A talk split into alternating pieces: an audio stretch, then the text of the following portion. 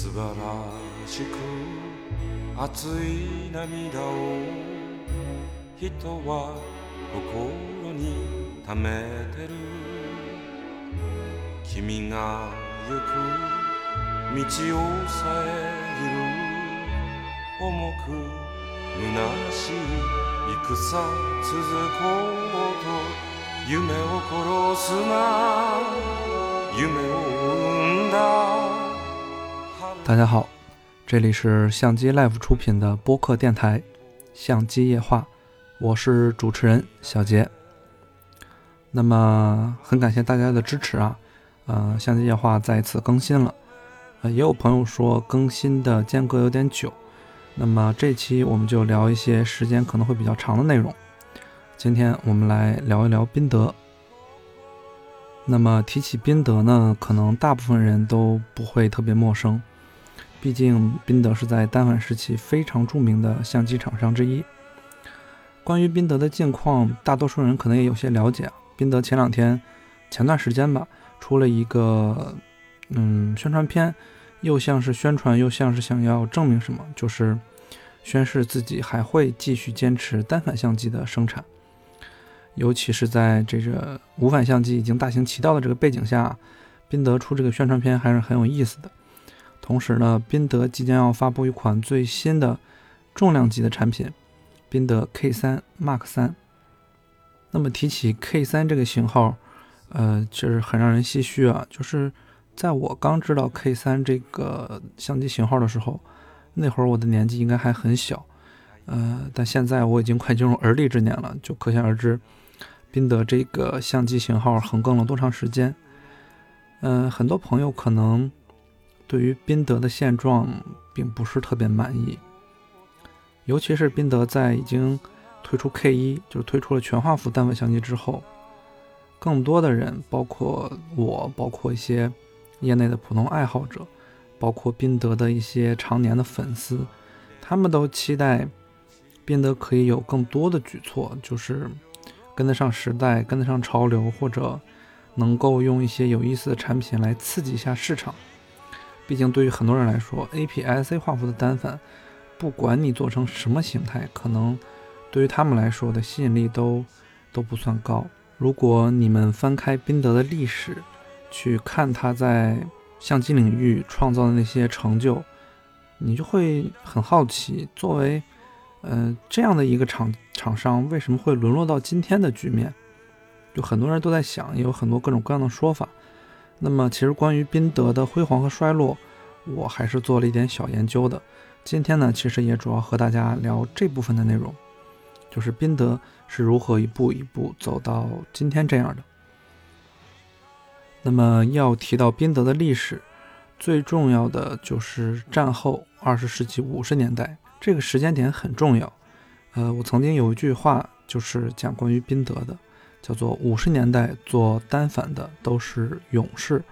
而宾得是功臣。呃，为什么这么说呢？就是可能现在很多听众朋友并不知道，就是在二十世纪五十年代之前的单反相机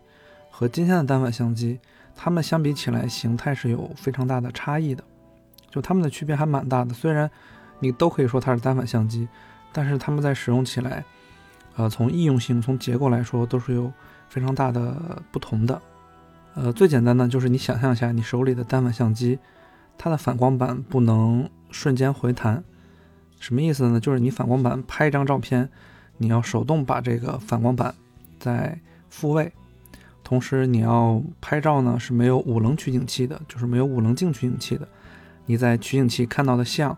都是左右的倒像，那么你用的取景器一般都是折叠的这种腰屏取景器。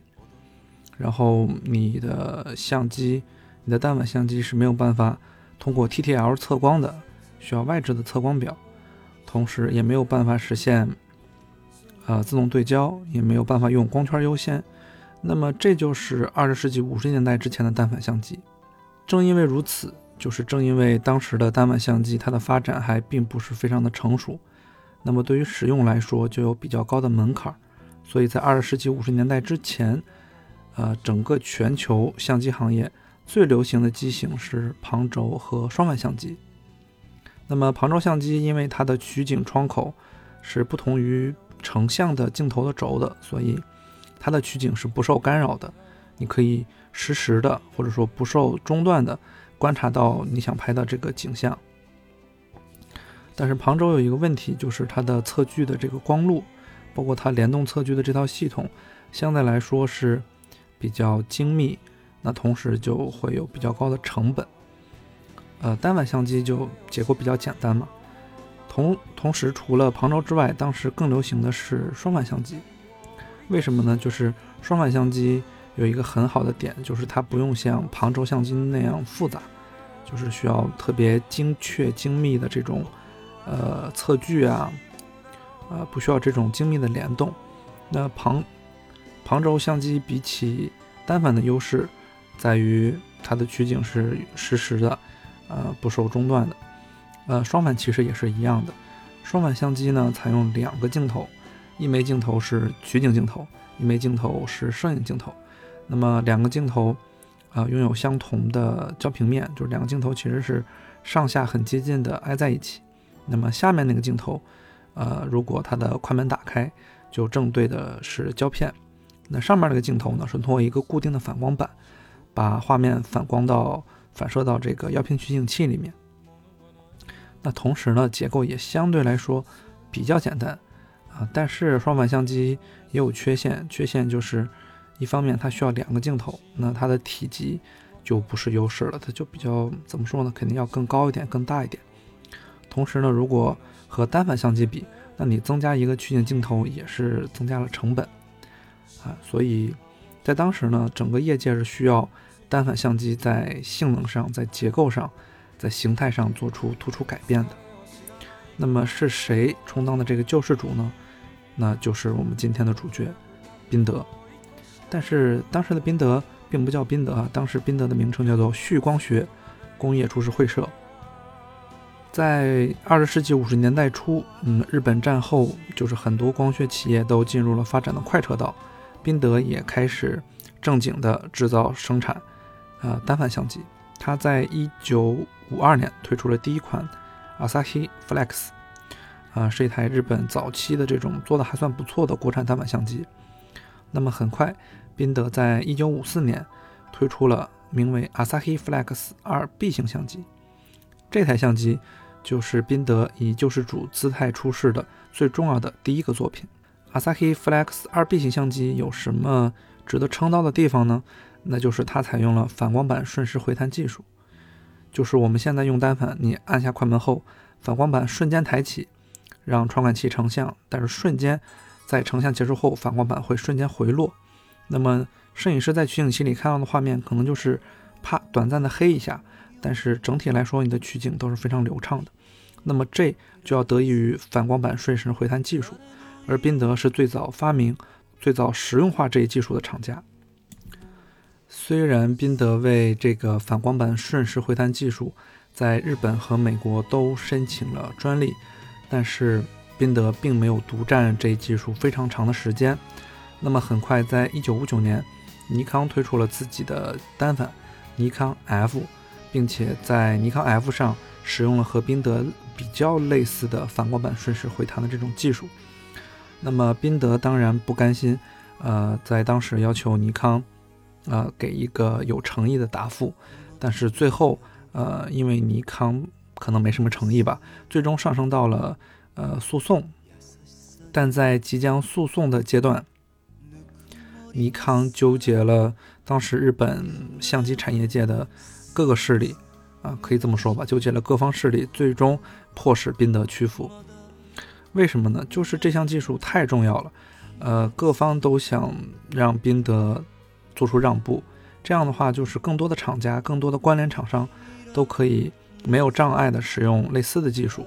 那么从这个角度来说呢，就是说整个相机的业界都会有比较好的发展。那么在整个业界作为对立面的情况下。宾得想要做这个挡路人的话，其实是非常势单力薄的，呃，所以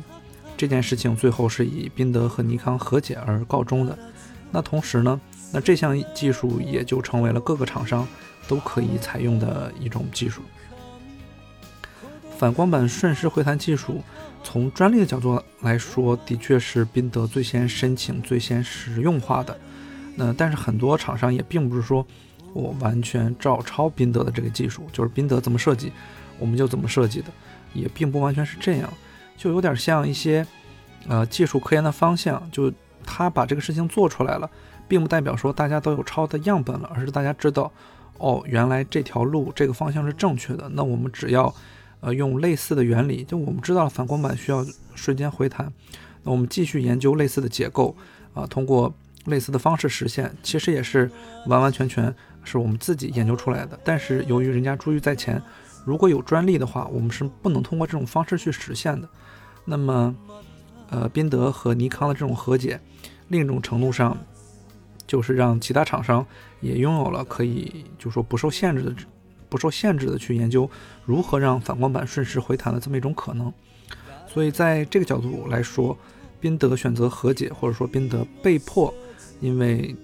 反光板瞬时回弹技术和解，呃，虽然让自己其实呃有比较严重的这种损失啊，当然是一种预期的损失，但另一个角度来说，这也是日本。相机行业在二十世纪五十年代之后高速发展的一个重要基础。呃，虽然这个重要的专利和竞争对手和解了，但是日子仍然要过。那么宾得的相机发展还在前进。一九五七年，当时的旭光学发布了一款名为 Pentax 的单反相机。这台相机是历史上第二台采用了五棱镜取景器的单反相机，那也是宾得第一台。呃，这台相机命名为 Pentax，很多人都会认为这个 Pentax 的来源分别是五棱镜和反光板。那么这台相机也是宾得从 M37 卡口向 M42 卡口的一个正式转变。那么时间很快进入到了1964年，旭光学推出了一款名为 Asahi Pentax SP，也就是 Sportmatic 的相机。那这台单反相机呢？是世界上第一台搭载了 TTL 测光的相机。呃，宾得类似的记录还有很多，比如说1971年，世界上第一台具备光圈优先程序曝光的单反相机 Asahi Pentax ES。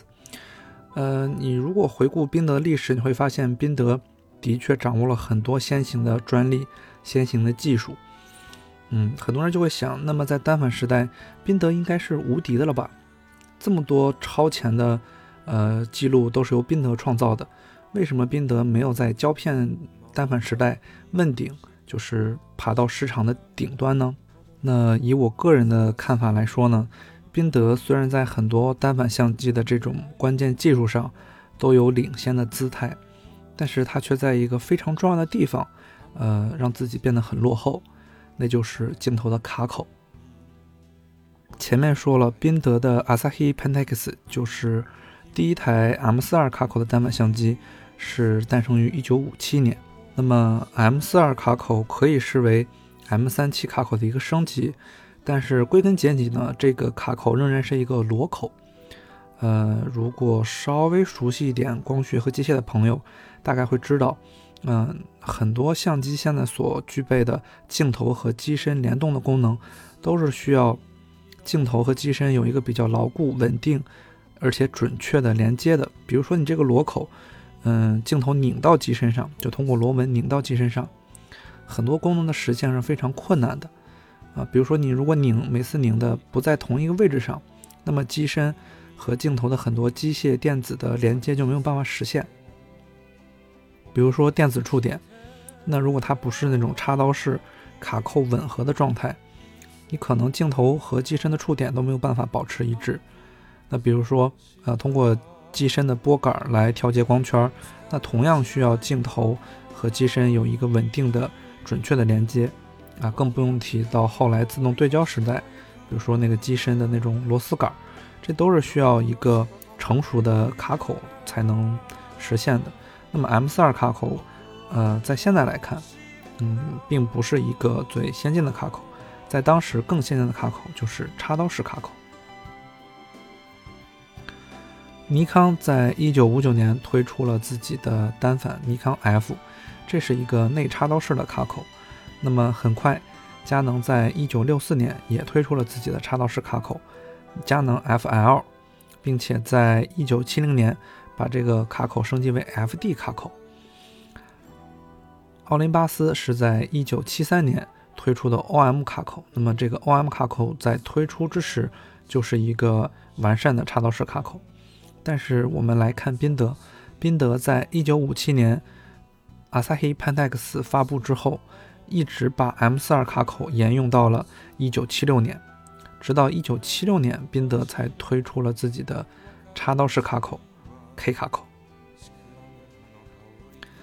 这里就不用具体的说，呃，螺口和插刀式卡口的这种优劣了，因为更重要的问题在于，当大家率先用上更先进的系统的时候，你却一直在，呃，苦苦的在老的原有的卡口上坚持。虽然在早期可能会有比较好的反响，比如说 M42 卡口更成熟，可以用的镜头更多，那么在早期你可能还觉得自己。选择仍然是正确的，但是到了后期，伴随着插刀式卡口的成熟，你会发现插刀式卡口比螺口可以承载的这种新技术也更多。那么消费者、相机用户对于插刀式卡口的认同也就更高。更重要的是，如果你晚了这么多年才发布自己的插刀式卡口，你的竞争对手他们的插刀式卡口镜头群、附件群都已经变得非常完善了。比如说尼康的 F 系统，为什么尼康在胶片单反时期有那么高的成就？不可否认的是，尼康的 F 系统、F 卡口、镜头群这个生态也是诞生的比较早的。就是我们传统来看，尼康是比较早，呃，推出了一个很成熟的这个镜头系统的。那么随后十年、二十年不断的这种镜头积累，也是当时尼康对它很多竞争对手。呃，可以起到一个压制作用的一个重要原因，因为尼康的镜头群最多、最丰富，整个系统最成熟，这是尼康在自动对焦诞生之前一直牢牢占据在单反相机冠军宝座上的一个重要的支撑。那么，如果聊到这儿，我们就会发现，虽然宾得在单反相机诞生的早期贡献了许多非常。有意义非常重要的新技术、新专利，但是如果把维度放到就是内插刀式卡口来看的话，宾得在这一领域，它和它的竞争对手相比，其实是没没有太多的优势的。可换镜头时代，卡口的重要性其实是非常高的。宾得早期因为采用了 M42 卡口，那么在当时 M42 卡口是非常成熟的一个。系统，那么宾得就享受到了这个红利，所以宾得在早期的发展，其实它的势头是要比它的竞争对手要快很多很多的。但是，呃，这个抉择是非常重要的，就是你要坚持一个卡口多长的时间。那么宾得由于太过于坚持 M42 卡口，并且在后期，比如说很多自动光圈测光的这种很很细节的这种呃技术选择上，宾得仍然选择坚持。呃，螺口就是选择 M42 卡口，其实是有些过于固执了。那么，宾得因为 M42 兴盛，但是因为 M42 而衰落，进入到内插刀卡口时代之后，宾得显然的就没有它的竞争对手表现那么好。那么，内插刀卡口时代表现最好的是谁呢？对，就是尼康的 F。但是这个事情说来有意思，尼康 F 因为是最早的这种插刀式卡口系统，当时是最成熟的。那么尼康把 F 卡口也保持了非常长的时间。你镜头群卡口不改变的话，你可以延续很多你的资源，呃，和竞争对手竞争。但是同样的，因为你不愿意改变，而对手愿意改变的话，短时间来看，你比竞争对手有更丰富的资源。但是在一些新技术的应用和未来的发展。前景上来说，你其实是不如竞争对手的，所以尼康 F 也遇到了当年宾得一样的问题。比如说进入到电子时代之后，F 卡口显然是不如 E S U S 系统的。呃，这部分其实就并没有说谁的技术更厉害，就是其实是不存在这样的分歧和差异的。更多的或者说更重要的是企业的战略决策、战略选择。那么宾得因为在进入内插刀时代之后，呃，并没有很多的优势，所以其实这也是一个时间点，也是一个分水岭。在这之后，宾得其实就一直没能成为 top two，那一直在老三、老四的这个位置上徘徊。在进入到日本单反相机的黄金年代，就是八十年代的时候，宾得其实就已经显露出了衰落或者说有些不敌的姿态了。最明显的就是我们来看八十年代的那些著名的相机，那在差不多呃的时间点里，尼康拥有什么产品线呢？尼康拥有 F-A、F-E-R、F-M-R。F 三，尤其是 F 三，就是你会看到，在那一时期，尼康是有非常强大的机身产品线的。那么和尼康旗舰，包括佳能 New F 一这种旗舰相机可以做对比的，宾得的 LX 勉强可以对比。那么除了 LX 之外呢，我们找不到另外一台可以让职业摄影师或者说服职业摄影师去使用的机身。也就是说，在那个时代前后，受到职业摄影师、专业摄影师喜爱的相机，呃，首先是尼康，然后是佳能，在后面才是宾得、奥林巴斯、美能达这些相机。那么这些相机，因为有的是发力时间晚，有的是方向取舍，但是都没有能在专业市场上做出足够好的表现。那么在当时来说，并不是所有的普通人。啊，所有的普通老百姓都买得起相机的。那么在当时，相机的最主要的使用人群其实就是这些职业的摄影师。那么你收获了他们的喜爱，其实一定程度上也可以反映你整个市场的这种占有情况。那么面对尼康、佳能在手动对焦单反上的优势啊，很多跟随者厂商都在想各种各样的办法。那么自动对焦就是一个很重要的节点。那如果你能在自动对焦上完成所谓的弯道超车，那你就可以完成对佳能、尼康这种市场占有的这种突破。那么宾得，呃，是世界上第一台自动对焦幺三五单反相机的发明厂商。MEF 发布于一九八一年，啊，就是我刚刚说的，是世界上。第一台支持自动对焦的单反相机，但很可惜的是，这台相机严格意义上来说是一台橱窗相机，就它并不完善。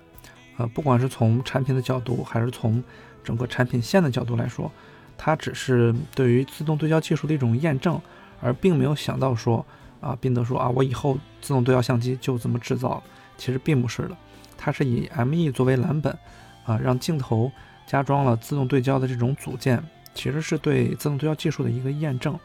并没有特别大规模的市场化。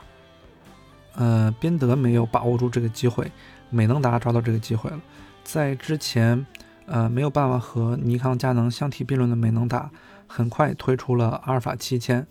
那么阿尔法七千一上市，这种完善的自动对焦机能就征服了所有的摄影师，不管是普通的大众，还是专业的职业的摄影师，他们很快。对吧？这是一个时代，这是一种革命性的压制，所以很快就拜倒在了美能达的脚下。美能达的市场份额突飞猛进，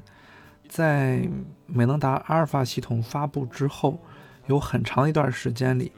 自动对焦的相机出货量，美能达可以占到差不多六七成，就是最高的时候，美能达竟然实现了市场第一的占有率。那这就是呃，自动对焦对于。手动对焦的一种碾压，或者说是一种弯道超车。那么，在手动对焦时代的后期，就是转换为插刀卡口的手动对焦时代，宾得并没有特别肉眼可见的优势，而且在面临自动对焦即将到来的时候，我也没有感觉到宾得对此有非常的高的这种警惕和急迫的感觉。比如说，宾得真正意义上可以称之为。旗舰或者说主力机型的自动对焦相机，是一九八七年发布的 S F 一，呃，也有型号叫做 F X，对吧？这个型号，这个型号可能很多不关注宾得的朋友都不太了解。当然呢，这台相机也有它的这种革命性的地方，它是世界上第一台搭载了机顶闪光灯，就是我们现在熟悉的很多单反机顶会有一个弹出式的闪光灯。呃，宾得的 SF 一是第一台搭载了这种机顶闪光灯的相机，自动对焦相机。但是如果你仔细审视自动对焦单反相机的这种时间线，会发现，尼康很早在 F 三发布之后没几年，尼康就推出了。自动对焦的 F 四，佳能紧随其后，在验证了几年自动对焦技术之后，佳能很快推出了一个功能非常完善、成熟度非常高的自动对焦卡口 EOS 系统。那么佳能推出这个系统的时间呢，是一九八六年。呃，就更不要提美能达在佳能、尼康之前就已经把阿尔法自动对焦系统推到了一个非常高的专业成熟的水准。那么在自动对焦的竞争上，显然宾得是有明显的落后的。而在自动对焦胶片时代，也有这么一种说法，叫做佳美尼，就是不管排位如何，大家总是认为在那个时代，单反相机的三巨头是尼康、佳能、美能达。而在二十世纪九十年代末的时候，我们看到。呃，宾得有比较成熟的自动对焦系统了，就是 MZ 系统，就是 MZ，比如说很多人熟悉的 MZ 五、MZS，它们虽然呃表现也不错，然后相对来说也挺好用的，尤其是以现在的眼光来看，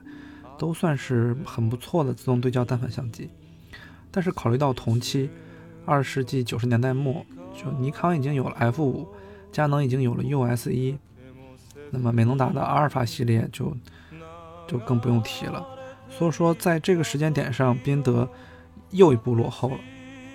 也就是说，在 M 四二卡口转向 K 卡口慢了一步之后，宾得几乎是一步慢，步步慢，始终没有成为市场的绝对的主流。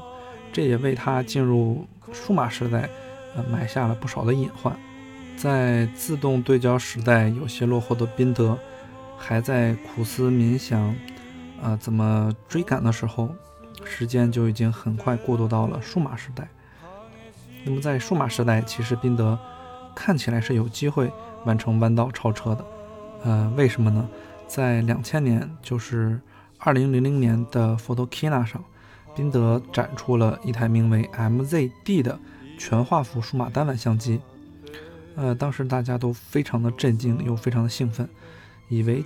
宾得会带领大家跑步进入全画幅数码单反的时代。那么宾得的这台 MZD，呃，采用了一款飞利浦的六百万像素的全画幅 CCD。那么同时，除了宾得之外，当时另外一个厂家也盯上了这块 CCD，那就是康泰时。康泰时推出了一款名为 Contaxi N Digital 的全画幅数码单反相机。那么这款相机和宾得。可能要发布的 MZD 采用的传感器是相同的，但是由于呃数码时代刚刚到来，然后半导体工业的发展远远没有现在这么成熟，那么那块全画幅 CCD 的成本良品率都不是特别令人满意。那么康泰时选择咬牙捏着鼻子，最终把这款产品量产推向市场。那宾得因为呃成本过于高，然后。数码相机的一些故障没有办法完全排除，所以选择了让这个项目流产，最终宣布终止研发。那么康泰时 N Digital 呢是上市了，但是这块传感器把康泰时折腾得非常惨，因为我们都知道这个半导体其实迭代的速度是非常快的。那么康泰时最开始采购这些 CCD 的时候，这些 CCD 是价格非常高的。那么它的成本也是非常高的，但是当你最终完成量产推向市场的时候，这会儿市场上已经有了更新、更好、更便宜的传感器。那么你更新的速度如果过于快呢，就会让自己产生大量的库存；那如果你更新的速度过于慢呢，就没过几天你的产品性能就被超越了。所以康泰时的 N Digital 是一款既成功又失败的产品，而这个产品最终也算是导致。康泰时最终撤离相机游戏的一个导火索吧。那么宾得在放弃了 MZD 的研发之后，决心还是做 APS-C。那么其实当时也算是有共识吧，就是很多厂家，包括尼康、包括佳能，他们都觉得全画幅的确不是很好搞，所以当时大家都在搞 APS-C 画幅的单反相机。宾得在2003年，呃，开始把 IST 推向市场。早期呢，并不是特别的成功，为什么呢？就是当时有一个大的环境啊，就是虽然这些厂商都在制造 APS-C 画幅的，就是可换镜头的单反相机，但是同时已经有许多厂家也在搞小卡片相机，就是很多人所熟悉的小红书上的那些什么小 CCD，那些相机，呃，怎么说呢？成本更低，结构更简单，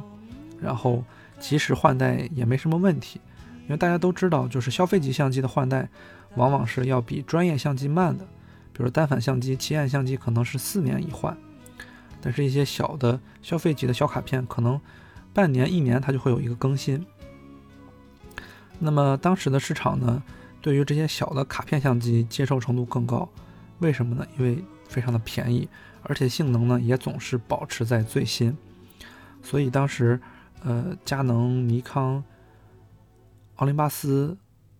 富士、柯达，就这些厂商都在制造这些小卡片相机，然后在市场上也算是风靡一时吧，算是为数码相机的普及起到了很大的贡献。但是对于宾得来说呢，包括宾得和美能达在这一领域发力都比较迟缓，对，就是他们比较注重。呃，比较高端的 APS-C 画幅的这种可换镜头单反相机的研发生产，对于这种呃廉价迭代快速的小卡片、小尺寸的 CMOS、CCD 的这种卡片相机，并没有特别的上心。嗯，不管他们上不上心，最最终市场还是很诚实的，就是在那一年代，宾得和美能达旗下的这种小卡片相机，其实数量是非常少的。那么佳能、柯达。富士、奥林巴斯，呃，甚至尼康在那一时期都投入了很多精力在搞这种小相机，呃，那同时就是说也有大量的盈利嘛，起码保证了他们的相机业务是一个比较正常的运转。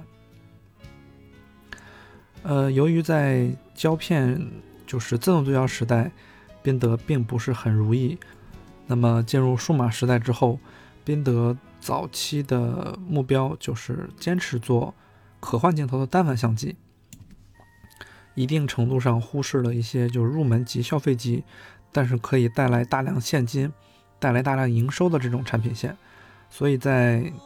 二零零三年到二零零五年，宾得的业绩是非常差的，尤其是宾得的相机业务的业绩是非常差的，这为宾得的日后埋下了一个非常大的隐患。那么，由于在二零零三年。二零零五年，宾得的业绩不是很好。那么，宾得作为上市公司来说，它的股价也有比较大的波动，就是下跌的很厉害。二零零四年，宾得被一家名为 Sparks 的对冲基金盯上了，这可以说是宾得呃成就这个局面的万恶之源。Sparks 基金的经理人叫做阿布修平，也可能叫安倍修平吧。呃，这个人最早在日本的野村证券工作。那么，野村证券可能很多朋友也是比较熟悉啊，是日本比较大的这种证券基金投资机构。那么，他在野村证券工作了一段时间之后，呃，后来和彼得林奇共事过几年，然后又去美国师从索罗斯，在索罗斯的团队做了三年，主要就是研究什么价值投资呀，研究对冲。后来离开索罗斯的团队，回到日本。成立了一个多空策略的对冲基金，叫做 Sparks。呃，阿布修平这个人在美国学习了很多年的投资之后，比较信奉价值投资。那同时他也非常关注上市公司的基本面。当时有一个时间背景啊，就是呃千禧年之后嘛，就日本还没有从泡沫经济破灭的这个状态恢复过来，所以它整体经济相对来说是比较平稳的。嗯，就没有很大的起伏嘛，所以你在日本搞一些，呃，投资就很难会有特别大的项目去让你去操作。那所以呢，当时的阿布修平呢就把目光盯上了日本的中小上市企业，就是从体量上来说，这个企业绝对不会像丰田、本田那么大的这种体量。那但是呢，它也是一个呃比较优质的上市公司，营收在五百亿日元到两三千亿日元之间。这种公司呢，阿布比较喜欢把这些公司的股票买下来，成为大股东，然后通过自己的见识，通过自己对于投资、对于价值的判断，去引导这个公司的管理层做一些改变，啊，或者推动一些公司重组、合并、拆分，然后提振它的股价，最后把它卖掉，来完成一个盈利。这是阿布修平对于一些上市公司的收割的方式。那么很不幸的是，阿布修平在二零零四年盯上了宾得。二零零四年的时候，阿布修平联手富达基金，就是 Sparks 和富达基金分别在当年收购了宾得百分之二十三点九和百分之十二的股份，呃，大概是这个比例啊，记得不是特别清楚。那么一瞬间，宾得的大股东就换人了，就是这两个基金。这两家投资机构联手，基本上鲸吞了宾得百分之三十以上的股份，那就是实际上的大股东了。当时宾得的第三大股东是瑞穗金融集团，就是瑞穗信托嘛。然后第四大股东就是创始人家族。阿布修平和瑞穗金融集团是有很大差别的，就日本的一些传统的银行机构啊，不管什么信托啊，什么保险啊，他们会。呃，持股日本的这种制造业，并不是为了短期的利润，就是不是说我想你现在涨多少，我就赶紧分红，然后挣了钱把你股票卖掉。这些企业都是，呃，互相持股，然后比如说我给你贷款，我给你金融帮助，那象征性呢，我对你持有一定的比例的股份，我是希望得到一种长期稳定的回报的。但是投资机构不是这么想的，尤其阿布修平不是这么想的。他一定是为了短期快速的暴利而买入的宾得。同时，阿布修平的 spars 基金和那种传统的大银行，他们的理念是不同的。就是这些信托机构，比如说持有宾得百分之十的股份，他们一般不会对宾得的管理层进行一些具体的指导，就是不会具体的干涉你的经营。我就是股东，就是等着你缓慢的增长就好了。但是阿布修平。联手富达基金收购宾得将近三成以上的股份，肯定不可能放任宾得按照宾得自己的方式去发展。他买下宾得其实就是为了，嗯，改造宾得的。对于 Sparks 来说，宾得的数码相机业务规模、盈利能力都不算很优秀，对吧？毕竟当时有佳能、尼康、美能达，对吧？虎视眈眈，而且发展势头都很好。宾得在当时并不算非常优秀，所以他认为宾得的相机业务就应该砍掉。从长远的角度来说呢，宾得当时还有医疗光学部门，就是宾得当时也造内窥镜，还有非常著名的宾得人造骨骼。在 Sparks 看来，宾得应该做一些业务线上的这种大调整，就是缩减或者砍掉相机光学，然后呢，全力去做医疗光学，做内窥镜。啊，就建议就把这个相机部门直接裁撤就算了。但是当时创始人家族，呃，就并就宾得的管理层，包括创始人家族都不太能接受这个建议。就是宾得一定程度上来说也是造相机起家的，那这会儿你让我把自己的相机业务抛弃，是很难接受的。那么很多人都会说啊，就是呃，前段时间奥林巴斯算是把自己的相机部门出售了。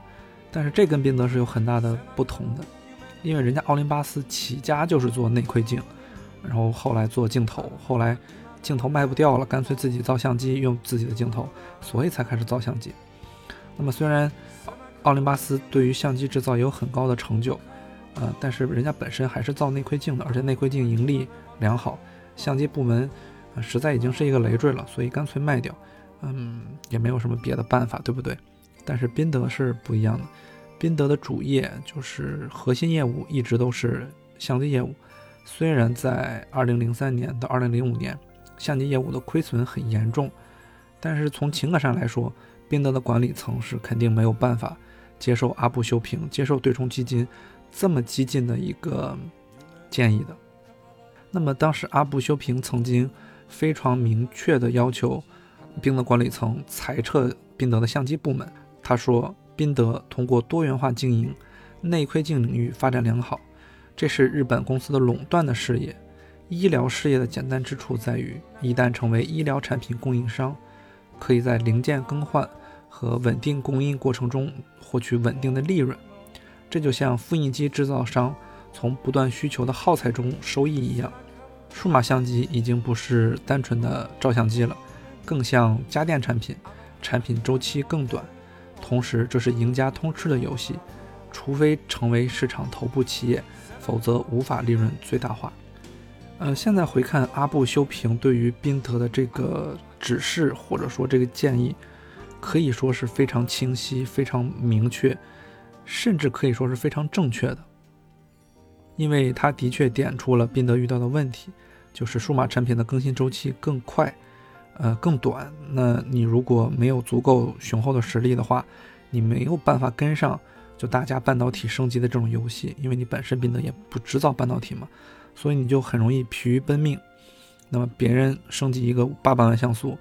那你昨天的六百万像素马上就成为垃圾。那这种游戏都是资金雄厚的大企业才玩得转的。同时，你只有成为这个企业里，嗯的头部，就是垄断了，也不能叫垄断垄断吧，就你成为这个市场绝对占有率的这种企业，你才可能利润最大化，你才可能搞一些。大家不得不买，但是利润很高的东西，比如说过去的佳能，比如说最早现的尼康，比如说现在的索尼，它只有，呃，有一定程度上可以主导市场的这种能力，它才可能把利润最大化。那么宾得的当时是显然不具备这种能力的，所以阿布修平当时说的其实是非常正确的。而当时宾得的内窥镜领域其实发展的是非常好的，它的医疗内窥镜，呃。利润很高，贡献了非常多的利润。同时，当时宾得的医疗用人造骨骼，就它的特殊材料这个业务也是表现非常好的。所以阿布修平建议，呃，把相机干掉，转型做医疗，其实是一个正确的决定。那么，但是当时宾得的管理层肯定是不同意的。虽然宾得不同意，但是有别人非常认同这一理念。这个人是谁呢？这个人就是当时时任豪雅的社长。当时豪雅，嗯，算是体量比宾得大的一个公司。那主营的业务呢是半导体材料、光学材料，呃，比如豪雅生产一些玻璃镜片什么的，造眼镜、眼镜框架。其实豪雅现在的业务和宾得的早期业务是很相似的。宾得最早期也是造眼镜和眼镜框架的，包括眼镜镜片。那么豪雅呢，是希望能够收购宾得的医疗部门，来补充自己的业务板块。如果豪雅买了宾得医疗之后，那豪雅的整个医疗、光学、电子耗材，就是这条产品线就丰满了，就圆满了。所以当时豪雅就决定收购宾得。豪雅在当时是希望通过换股的方式收购宾得。那么由于宾得当时经营不是特别好嘛，就二零零三年到二零零五年，呃，股价大跌，然后还进行了史无前例的裁员，所以当时。是一个比较合适的时机去收购宾得，然后豪雅希望通过换股的方式去收购。当时宾得的社长浦野温呢是比较同意这一方式的，所以宾得和豪雅就达成了协议，呃换股。但是没过多久啊，就是宾得的数码相机业务有小小的提升，就是它的这个业务表现稍微好一点了，因为当时的时间点就已经在零五年、零六年。这个时间点也非常重要啊！二零零八年是全球数码相机出货量的顶峰的开始。那么在零六年，其实整个数码相机市场就已经在向往好的那方向发展了。所以理论上来说，宾得就算不换股不卖，就继续坚持到二零零八年，呃，或许会有一个更好的表现。但是当时大家并没有这么准确的预期嘛，只是觉得我现在的业务。比零三年、零四年更好了，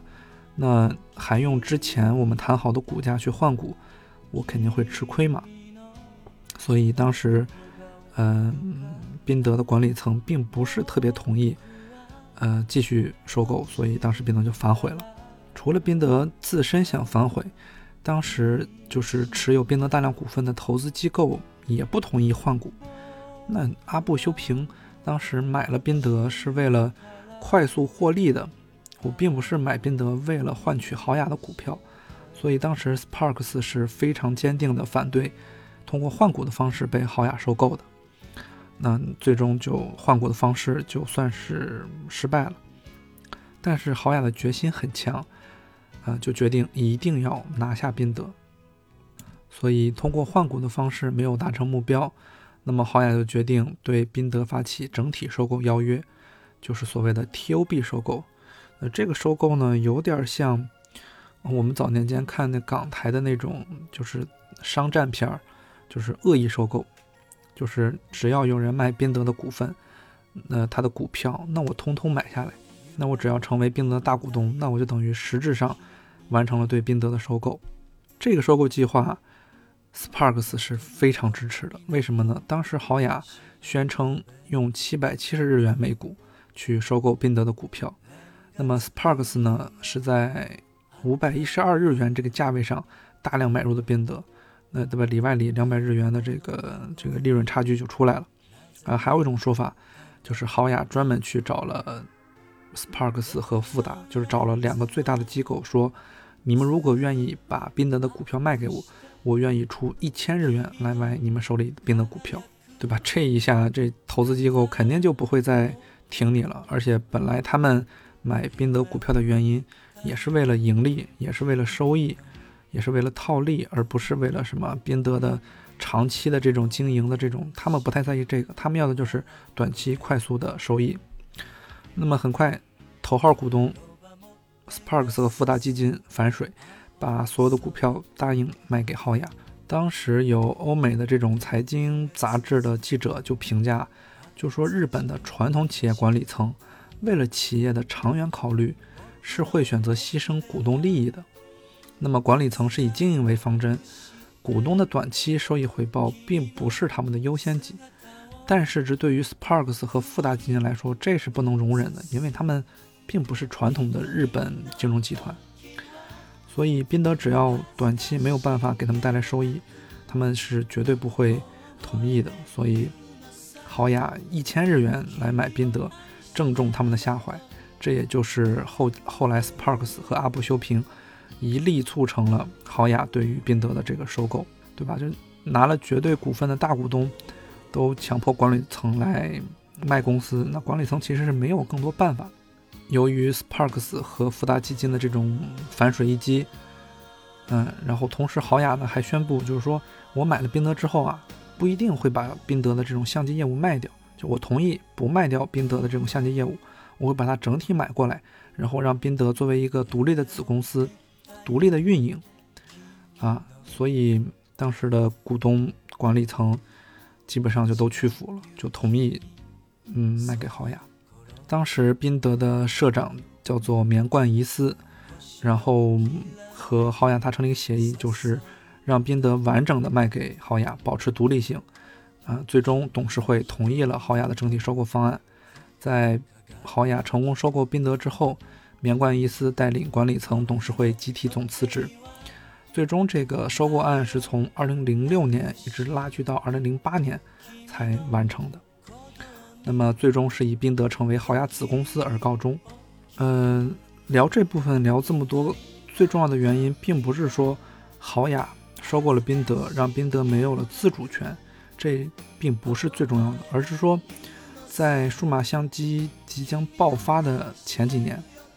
就是零六年到零八年是一个数码相机出货量快速攀升的时期，这么重要的一个时期，宾得的主要精力是应对收购。那宾得在这一时期失去的最重要的东西，不只是自主权，而是在于时间。就是大家都在这个时间拼命的发展，拼命的造相机、生产相机，拼命的卖货。那你在干什么呢？你在应对收购。呃，后面的故事大家就可能比较熟悉了，因为时间更近了嘛。可能很多人都知道，豪雅在收购宾得之后，宾得的影像业务并没有特别明显的好转。当然，一方面就是战略决策可能有些慢，另一方面就是豪雅在收购宾得之后，还是把宾得整个公司架构进行了调整，在收购、调整、重组，在这个过程中啊，宾得流失了非常多的这种市场研发人员，就是它人员变动是非常大的。很多著名的光学设计师就在这一时刻，在一时间段出走宾得，去了其他公司。此外呢，宾得影像部门在豪雅旗下仍然坚持就是 APS-C 单反是核心产品线，并没有再去尝试做全画幅啊。同时呢，那会儿宾得在做六四五，就是在搞中画幅的单反相机。豪雅时期的宾得说好听一点呢，就是按部就班延续2006年以前的产品研发策略，但是说难听一点，就是2006年的研发策略到现在就已经耽误了两三年了。其实这个研发。策略或者这个产品线已经并不能领先了，啊，但是由于你人在屋檐下，你还想要追赶，那并不是特别，就是并不太可能吧？这件事情并并不是很好实现，所以在豪雅旗下的四年，宾得影像部门的发展仍然是非常不顺利的。最开始豪雅收购宾得之后，宾得影像，呃，宾得整体吧，可以为豪雅提供百分之三十五的营收啊，是很大一个比例了。但是，呃，到第三年、第四年的时候，宾得只能为豪雅提供百分之二十出头的营收。也说，宾得对豪雅集团整体的贡献是下降的，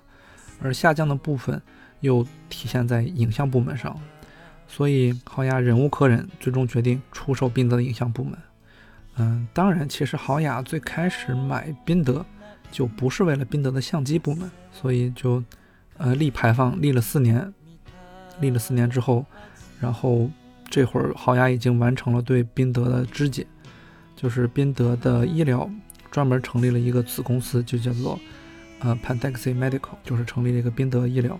那么之前宾得比较好的一些业务，比如说人造材料，就人造骨、人造骨材料、激光透镜、语音识别这些技术。然后分别拆分出来，打包，呃，塞给了豪雅的其他子公司。那么这会儿的宾得其实就剩下影像部门，而这个时候也是最容易出售的时机。豪雅最终决定把宾得影像挂牌出售。二零零八年到二零一一年，宾得在豪雅旗下待了四年，就是它的相机部门在豪雅旗下待了四年，最终被卖给了理光。二零一一年，理光买下了宾得之后，成立了理光宾得影像株式会社，就是把理光之前原有的自己的相机部门和买来的宾得的这个影像部门打包在一起，成立了一个呃完全独立的公司。其实从这个角度上来说，李光对宾得真的是非常的上心吧。但是这个收购，你要让阿布修平来评价的话，他肯定会觉得。李光是做了一个错误的决定，为什么呢？李光之前的主营业务是干什么呀？做做商业印刷吧，对吧？这不就是阿布修平给呃宾得管理层那封信里边很重要的，就是复印机公司通过不断更新的这种耗材收益，就是李光本来干的好好的，卖的复印机是一本万利的，为什么选择买宾得呢？那真的只能说宾得对于李光来说。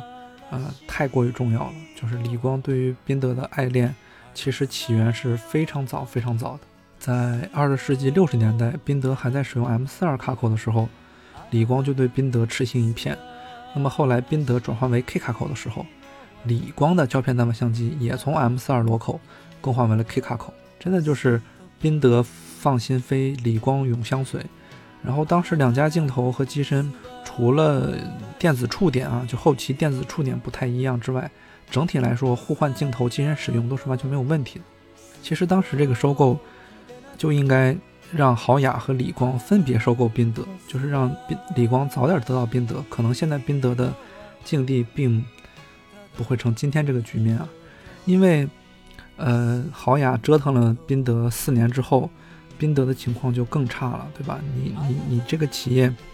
时不时的搞一些人员的这种重组啊、流动，对你企业的发展是非常不利的。而且，理光在接手宾得之后啊，正好错过了数码相机的巅峰时期。那我前面说过了，就是数码相机出货量的顶峰是在2008年到2011年、一二年。也就是说，理光在接手宾得的时候，看起来是在最辉煌的时候，就是相机最辉煌的时候，但是同时也是数码相机出货量暴跌的开始。这个下跌一去不复返，这个下跌的势头一去不复返，直到今天，直到今年，整个全球数码相机出货量的下跌趋势都没有停下来的这个可能。但是李光接手宾得之后，真的是，呃，倾注了大量的心血，然后也做了很多的尝试。比如说，很快就对宾得的六四五系统做了升级，就改进了传感器，推出了六四五 Z。其实六四五 Z 出来的时候，嗯，还算是不错的，因为当时并没有特别强的这种竞争对手。当时六四五 Z 表现还算不错。那么很快，在一二年，宾得就是理光宾得啊，推出了 Pentaxy K 零一。这应该算是比较早，我不太确定是不是第一台啊，比较早的可换镜头的 APS-C 画幅的无反相机。但是这台相机也有一个问题啊，就是和宾得之前很多超前的产品一样，虽然说，呃，它非常超前，但是并没有在市场上给宾得有很大的帮助，也没有为行业带来比较彻底的这种颠覆。所以这个相机真的是又是一个橱窗产品。那么，二零一六年，就是宾得还是推出了他自己的全画幅单反相机，宾得 K 一。从宾得展示 MZD 到正式推出 K 一，宾得经历了十六年。这十六年真的是宾得失去了十六年啊！在颠沛流离过程中，宾得丢掉了太多东西，丢掉了自己的东京工厂。就豪雅在收购宾得之后。关掉了宾得的日本本土的很多工厂，啊，镜头机身分别，呃，放在菲律宾和越南制造，就是降低成本嘛。然后丢掉了非常多宝贵的设计师，就是我们所熟悉的那些镜头光学设计的大神，在这个拉锯过程中分别就纷纷啊出走宾得，流失了非常多宝贵的人才。那么理光收购宾得之后，虽然对宾得真的很不错，就是我站在行业内的角度来看。评价的话，理光对于宾得相机还是非常上心的，因为可能很多人都不知道啊，Pentax 这个商标仍然是属于豪雅的，所以就是说，理光能为宾得做的，呃，已经够多了。那宾得最大的问题就是，经历了豪雅收购的拉锯，经历了豪雅拆分，对吧？就是医疗火热，影像遇冷，就是拆分之后的这种折腾。又遇到了数码相机行业这种萎缩的这种趋势，即便是理光很爱宾得，但是也多少有一种无力回天的这种感觉。尤其现在这个局面，就是萎缩的又不只是宾得，甚至尼康这种企业也出现了非常明显的这种衰退。所以说，为什么现在的宾得一个重量级的产品是 APS-C 画幅的 K 三？那实在是天时地利人和都已经不在这边，所以是一个挺无可奈何的局面。那么很多人喜欢宾得，是因为宾得有一些独特的设计，并且宾得在很多方面有他自己的坚持。但是怎么说呢？就这种坚持的东西，对于粉丝、对于爱好者来说，可能是好的，可能是让他们喜欢甚至热泪盈眶的。但是对于整个市场来说，有些时机错误的坚持，可能是你本身发展缓慢的一个原因吧。就比如说，很多人喜欢尼康，也是因为尼康坚持，对吧？尼康坚持 F 卡口数十年不变，这是很多人喜欢尼康的原因。那对比佳能卡口十几年换一个，十几年换一个，大家就觉得，哎呀，你不坚持，你这种东西没有传承。但是正是因为佳能在十几年换一次卡口的基础上，不断完善自己的镜头系统，不断完善自己的生态，才让佳能拥有了在自动对焦时代，在数码时代对于尼康的颠覆和超越。那么宾得和尼康的失去，嗯，一体两面吧，可能也是因为对于很多事情的坚持，让我们无比热爱这些企业，也因为这些坚持。嗯，使他们无形中落后了时代，落后了潮流，成为今天的这个样子。那么很多人会问，如何才能让宾得重现辉煌呢？答案是已经做不到了。那么再问，为了让宾得重现辉煌，究竟需要什么呢？答案是需要旭光学工业株式会社，需要旭光学成像系统业务总部，需要板桥本社开发本部，需要东京工厂，需要大山工厂，需要义子事业所，需要日本国内统括营销本部，需要五个日本国内株式会社，需要八个海外营销中心，需要泉水龙之、平川纯、伊藤孝志。和两千名旭光员工需要每年一千份光学专利发表。总之，需要一个伟大的企业才能做到，而这个伟大企业已经不复存在了。如果宾得可以逃过那场收购案，如果宾得当时的专利诉讼成功，如果宾得影像在数码时代有更好的表现，或许今天的整个行业格局都不是如你所见的那个样子。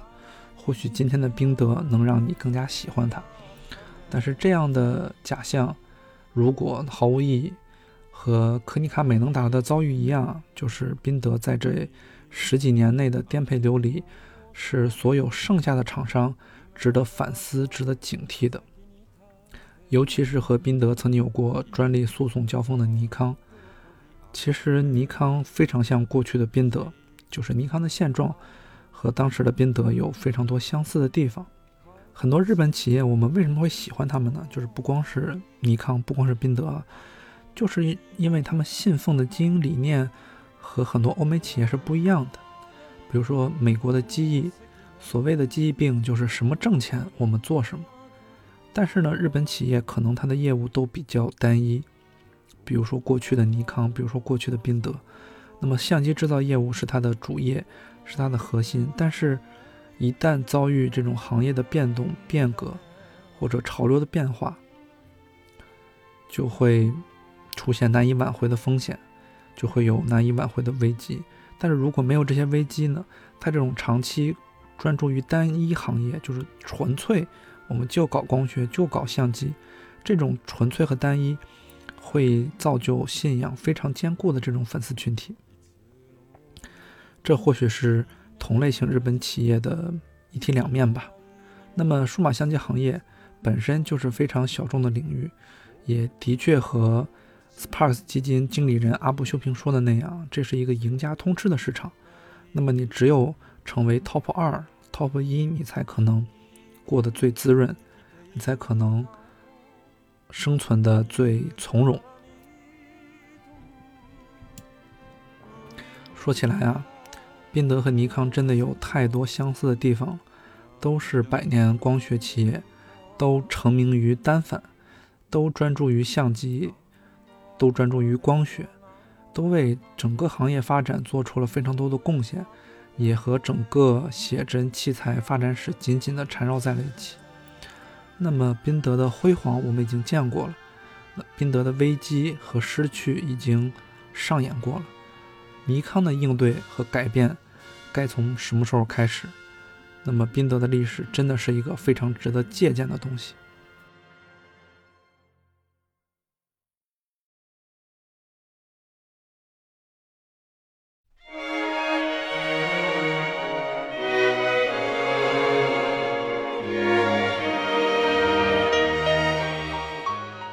一个多小时，今天已经算聊非常久了。